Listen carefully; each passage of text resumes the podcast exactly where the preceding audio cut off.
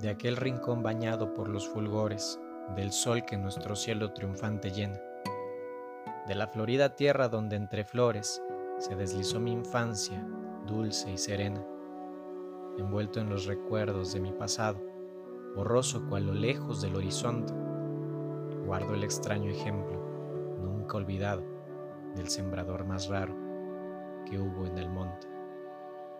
Aún no sé si era sabio, loco o prudente aquel hombre que humilde traje vestía.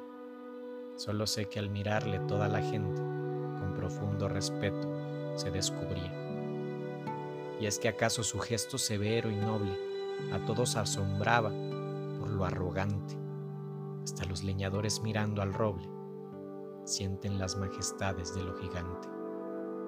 Una tarde de otoño subí a la sierra y al sembrador, sembrando, miré risueño. Desde que existen hombres sobre la tierra, nunca se ha trabajado con tanto empeño. Quise saber, curioso, lo que el demente sembraba en la montaña sola y bravía. El infeliz óyeme benignamente y me dijo con honda melancolía, siembro robles y pinos y sicomoros, quiero llenar de frondas esta ladera, quiero que otros disfruten de los tesoros que darán estas plantas cuando yo muera. ¿Por qué tanto afán en la jornada sin buscar recompensa? dije, y el loco murmuró con las manos sobre la asada. ¿Acaso tú imagines que me equivoco? ¿Acaso, por ser niño, te asombre mucho el soberano impulso que mi alma enciende? Por los que no trabajan, trabajo y lucho. Si el mundo no lo sabe, Dios me comprende.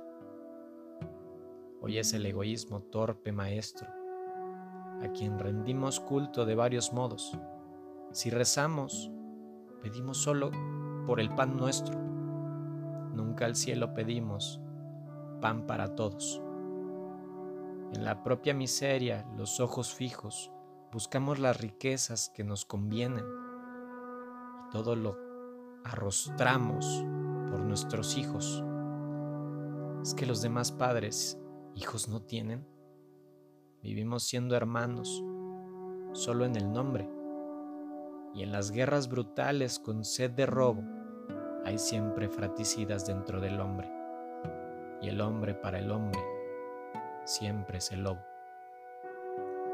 Por eso, cuando al mundo triste contemplo, yo me afano y me impongo ruda tarea, y sé que vale mucho mi pobre ejemplo, aunque pobre y humilde parezca y sea.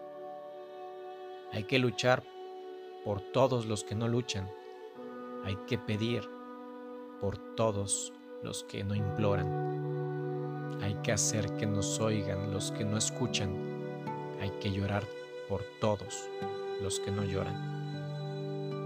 Hay que ser cual abejas que en la colmena fabrican para todos dulces panales.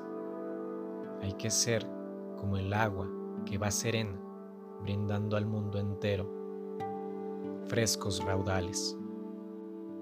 Hay que imitar al viento que siembra flores, lo mismo en la montaña que en la llanura.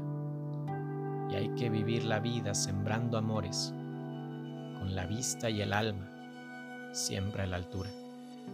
Dijo el loco, y con noble melancolía, por las breñas del monte siguió trepando, y al perderse en las sombras, aún repetía, hay que vivir sembrando siempre sembrando.